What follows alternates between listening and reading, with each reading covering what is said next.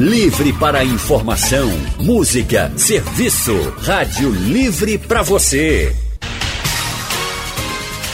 O consultório do Rádio Livre. 34213148. Rádio Jornal. Rádio Jornal na internet. www.radiojornal.com.br Rádio Livre. Boa tarde, doutor. O consultório de hoje fala sobre o Júlio Verde, mês que alerta para a prevenção ao câncer de cabeça e pescoço. Os tumores de cabeça e pescoço são uma denominação genérica do câncer que se localiza em regiões como boca, bochechas, amígdalas, faringe, esôfago e até a tireoide. Segundo o Instituto Nacional do Câncer, o Brasil registra a cada ano cerca de 40 mil novos casos desses tumores malignos. Sobre o assunto, conversamos agora com o cirurgião especialista em cabeça e pescoço, Jorge Pinho. Boa tarde, doutor Jorge. Boa tarde para todos os ouvintes. Boa tarde para vocês que fazem aqui a Rádio Jornal. E para mim é uma honra muito grande estar aqui presente poder cooperar e ajudar, porque acho que isso é, tem uma utilidade pública. E um dos principais papéis do Júlio Verde é justamente este que nós estamos fazendo agora, a divulgação, que é muito importante. O Dr. Jorge Pinho estudou medicina na universidade em Londres e Oxford. Fez residência médica no INCA do Rio de Janeiro, que é o Instituto Nacional do Câncer, e é também titular da Sociedade Brasileira de Cirurgia Cabeça e Pescoço e titular do Colégio Americano de Cirurgiões. Jorge Pinho também é presidente do Colégio Brasileiro de Cirurgiões, secção Pernambuco. Doutor Jorge, é, quando a gente diz cirurgião de cabeça e pescoço, quais são as áreas que mais comuns e que estão dentro desse, desse escopo quando a gente fala cabeça e pescoço? Bem, se nós formos falar de câncer em geral, primeiro vamos falar da pele, né? Hum. Pele cobre todo o nosso corpo. Então nós temos a formação de tratar todo o câncer de pele, né? Porque nossa formação primeiro foi em cirurgia oncológica, em geral, e depois nós fizemos uma nova formação, dois anos em cabeça, três anos em cabeça e pescoço. Mas na área de cabeça e pescoço, mais como que nós encontramos é o câncer de boca. O câncer de boca, de laringe e de faringe são coisas que têm muito grande o crescimento e também o câncer de tireoide também. Se você for levar em conta que o nosso Brasil, né, a pobreza que acontece e a desnutrição, os pacientes que têm os dentes que são realmente são, vamos dizer assim, os dentes são o grande fator porque são é, fraturados, cacos dentários que vão estar sempre em contato com a língua, então são um dos fatores que é muito importante. Aliado a isso vem o alcoolismo e se tiver junto com o tabagismo, né, isso você tem uma sinergia nos casos. E hoje em dia, quando nós falamos de boca em geral, incluindo o orofaringe, que é o faringe, né, uhum. nós temos hoje um crescimento muito grande no caso de câncer de orofaringe por causa do HPV, que é o papiloma vírus. Né? O papiloma vírus é, começou isso muito nos Estados Unidos e inclusive também na Ásia e já está migrando galopante para o Brasil também. Então você veja que o câncer de laringe nós temos, câncer de boca, câncer de faringe, então é muito importante, os cuidados têm que ser por, principalmente para o, o, sexo oral, né? E os múltiplos parceiros que estão acontecendo hoje em dia. Aliado a isso, você tem o alcoolismo, você tem o tabagismo e a junção dos dois. Agora, doutor Jorge, é, existe uma idade específica para que esses tipos de cânceres eles possam aparecer ou não? Isso é inerente a qualquer faixa etária? Bem, não. Geralmente nós vemos mais o que tem maior incidência. Certo. A medicina ela vive da estatística, né? Para você, eu não posso, pode, pode acontecer qualquer idade, lógico, né? uhum. né?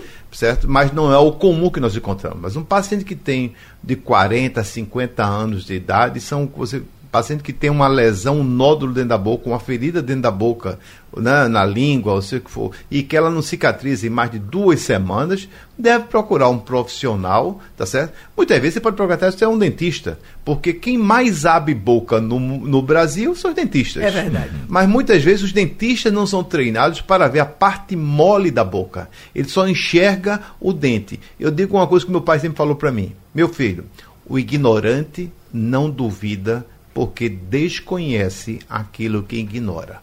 Vamos dar um exemplo.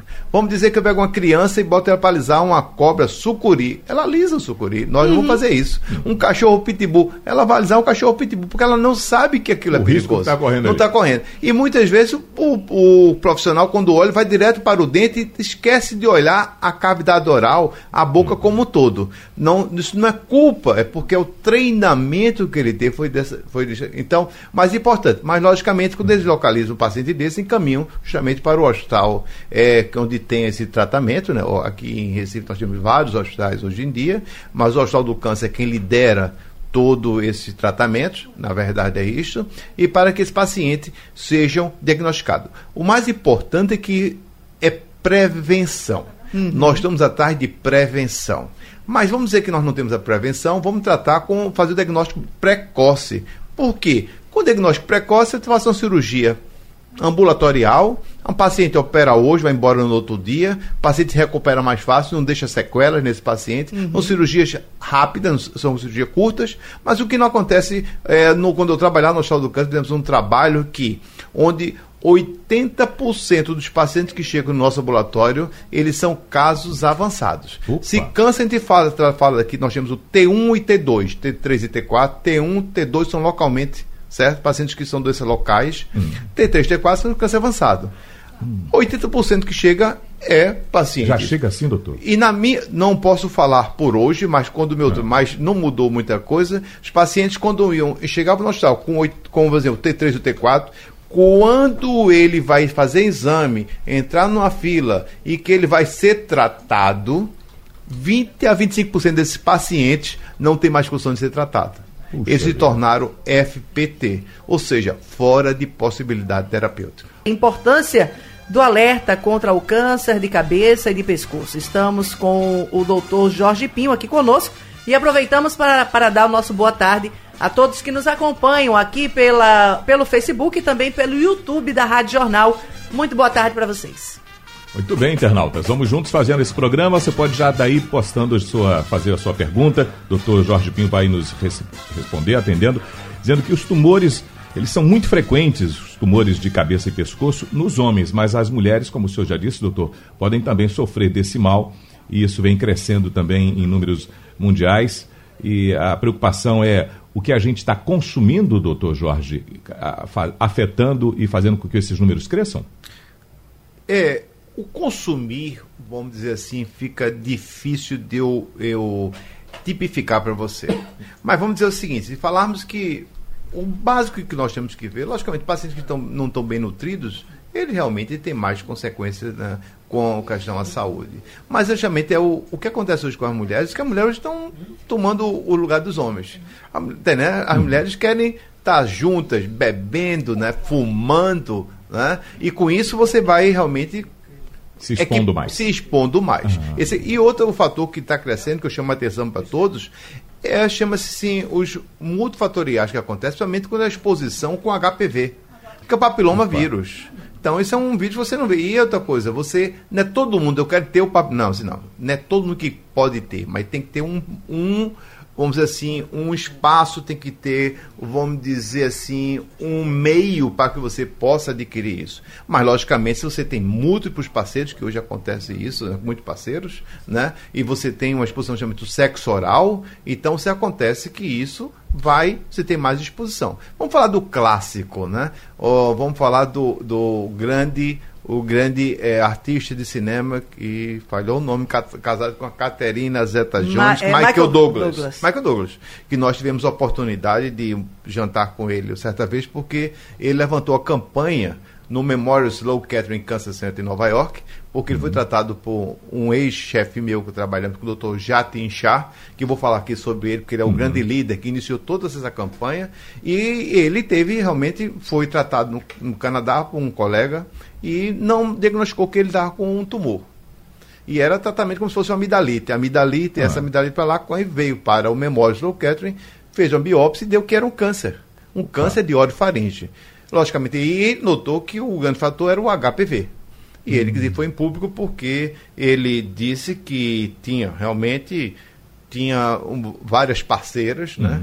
Inclusive relatou assim, que a Catarina Zeta Jones é uma pessoa muito depressiva, tá certo? Então ele foi, teve muitos parceiros e ele realmente teve o câncer.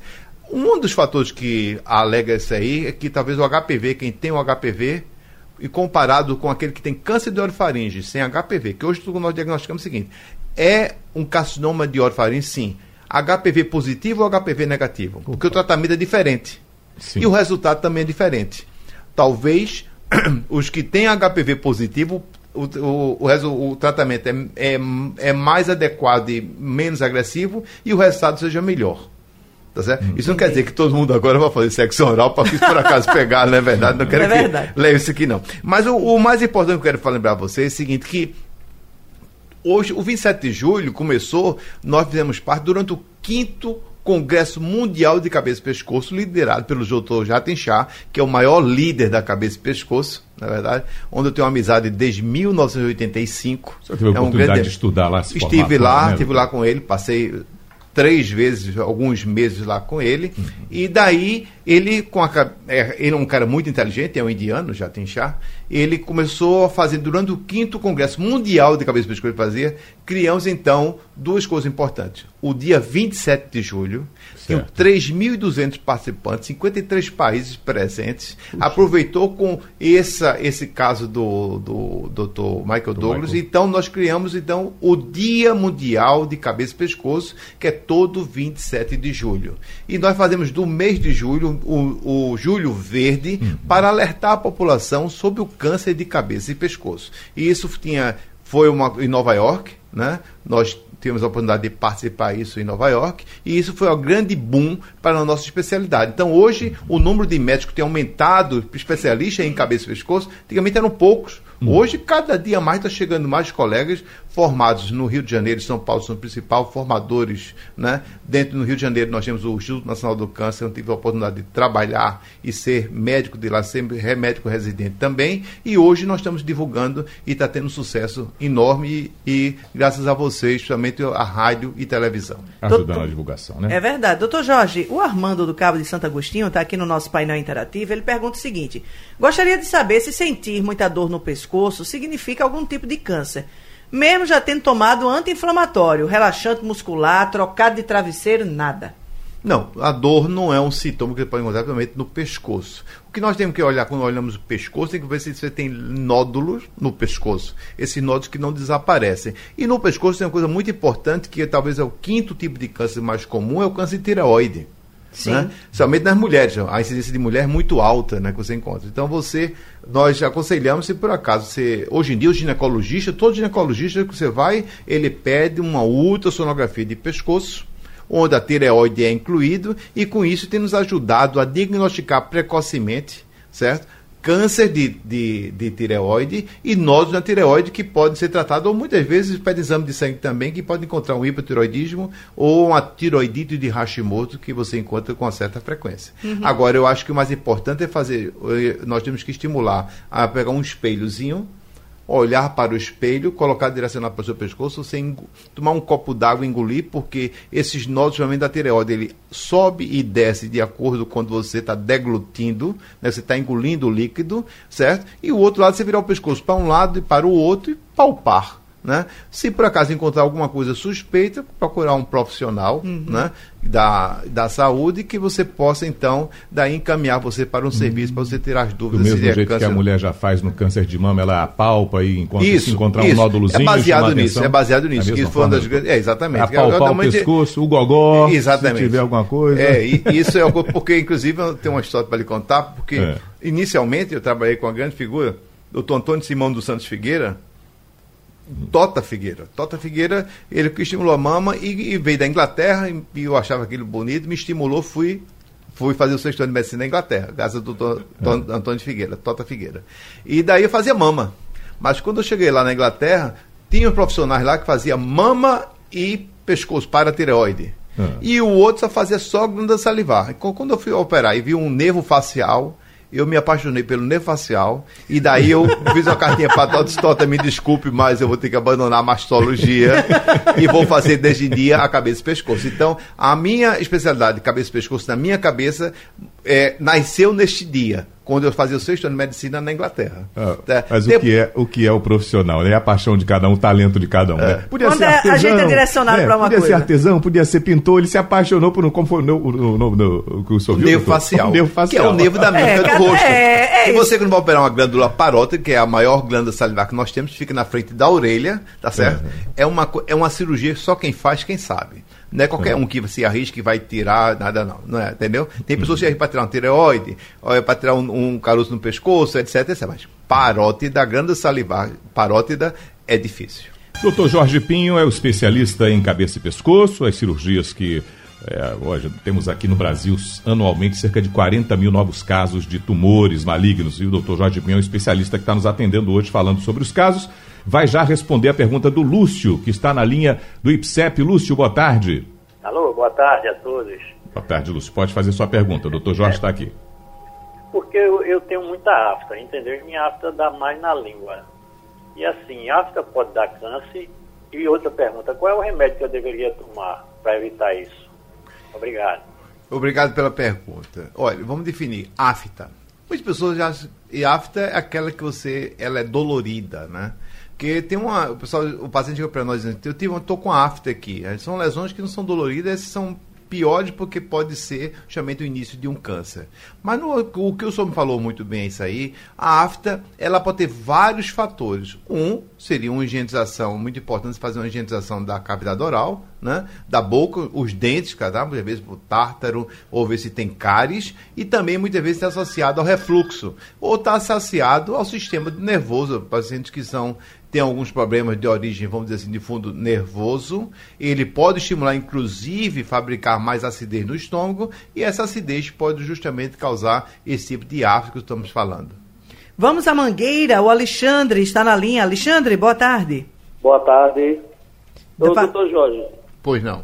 veja só, eu tenho 59 anos e de um ano para cá me apareceu três nódulos na tireoide. Perfeito. Aí fiz uma função, Correto. aí estou aguardando o resultado. Quando é agora, os outros dois eu fiz no IMIP. Perfeito. Só que eu estou sentindo muita falta de ar para respirar e para engolir. Até a saliva está incomodando. E você sabe qual é o tamanho desse nódulo, mais ou menos, o maior dele? Dois centímetros. É. Veja, pouco. essa falta de ar, não, não acredito que seja dos nódulos, não.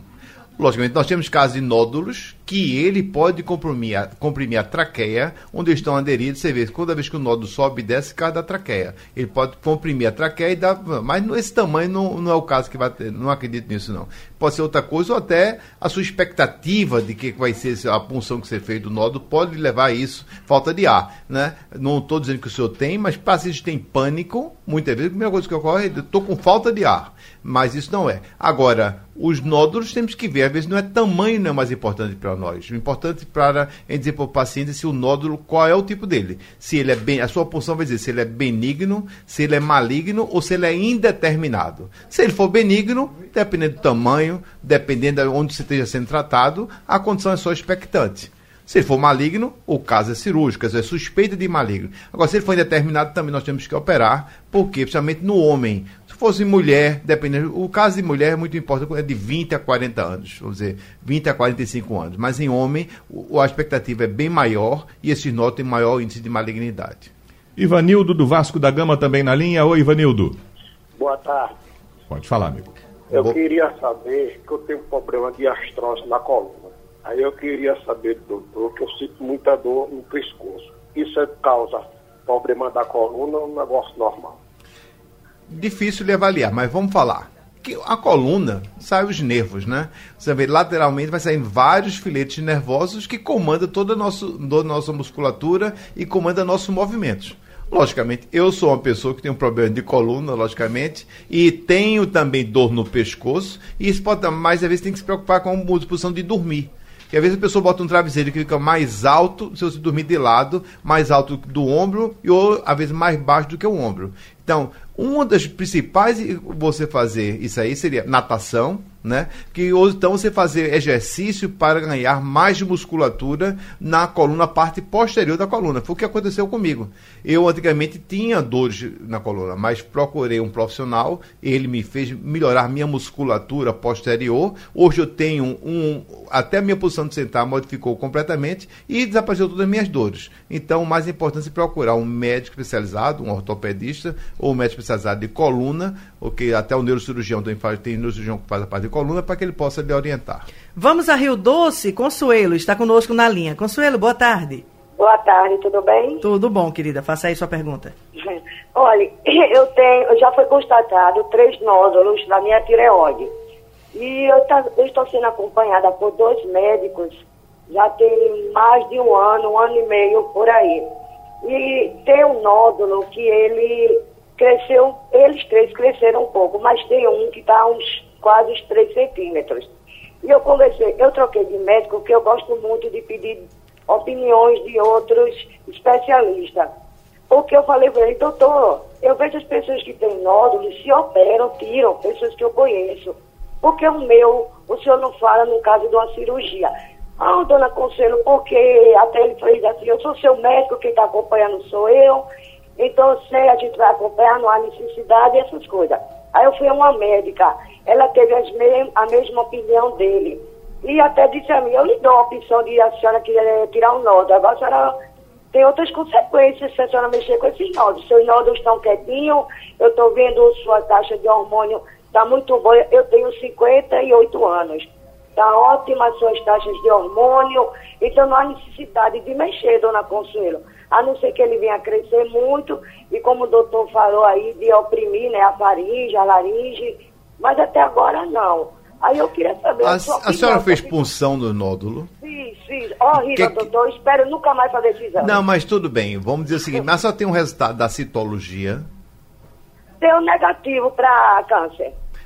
É, isso não quer dizer nada para mim, entendeu? Negativo para ah. não quer dizer. Eu preciso saber se tivesse. Então, é muito difícil dar uma opinião para a senhora agora, porque é, só não tem um dado suficiente para dar uma resposta fidedigna do seu caso. Mas, logicamente, a senhora pode opinar, ou ter uma segunda opinião, pode procurar um cirurgião de cabeça e pescoço, para que ele possa opinar sobre o seu caso. Muito bem, dona Conceição. Olha, a gente vai fazer um intervalo, porque a gente está chegando no finalzinho do, do nosso consultório. E a gente, o Xandra, tem que se despedir do doutor Jorge Pinho, que poxa, foi tão É verdade, bom, né? mas deixa eu dar uma. Hum. João Souza aqui de Garanhuns está fazendo uma pergunta aqui que eu acredito que tem muita gente querendo saber, doutor. Pois não. O senhor atende algum plano de saúde? Opa. Atendo sim. Olha aí. Atendo, Opa, sim. então deixa eu dar logo também o telefone do consultório e aqui. se deixar é o seguinte, antes de terminar, diga, eu diga, dar uma palavra é o seguinte, que a nossa campanha, eu estou aqui pensando na campanha de Olho Verde, o mais importante é que eu lembro da nossa campanha que pediram para eu sempre enfatizar. O câncer está em nossa cara, mas às vezes, às vezes não se vê. Uhum. E que o importante para nós, da Sociedade Brasileira de Cirurgia de Cabeça e Pescoço, é prevenir, detectar, tratar e curar. Porque o câncer tem cura. Ah, coisa boa. Isso é, isso é o mais, mais tranquila, tranquilizador da gente ouvir, né? Exato. Mas o doutor Jorge atende também é, no Memorial São José. E o telefone que você tem para contato, para falar com o doutor, é o 3421 6255. 3421 6255. Dr. Jorge Pinho, que é formado na Universidade em Londres e Oxford, fez residência médica no INCA do Rio de Janeiro, Instituto Nacional do Câncer no Rio de Janeiro, titular da Sociedade Brasileira de Cirurgia Cabeça e Pescoço, titular também do Colégio Americano de Cirurgiões. Jorge também é presidente do Colégio Brasileiro de Cirurgiões, é, secção Pernambuco. Doutor Jorge, muito obrigada pela sua participação aqui conosco. Eu que agradeço a oportunidade de estar aqui com duas grandes pessoas, entendeu? Eu acho que aqui me senti assim honrado certo? E peço, e peço a você, se precisar de mais alguma coisa, estou sempre à disposição. Ah, Sim, senhor. Com certeza honra... será chamado novamente é no consultório. É verdade, é toda nossa. A gente aproveita Livre. aqui também para se despedir de você que nos acompanhou pelo Facebook, pelo YouTube aqui da Rádio Jornal. Muito obrigada pela sua presença aqui conosco. Sugestão ou comentário sobre o programa que você acaba de ouvir, envie para o e-mail ouvinte@radiojornal.com.br ou para o endereço Rua do Lima 250, Santo Amaro, Recife, Pernambuco.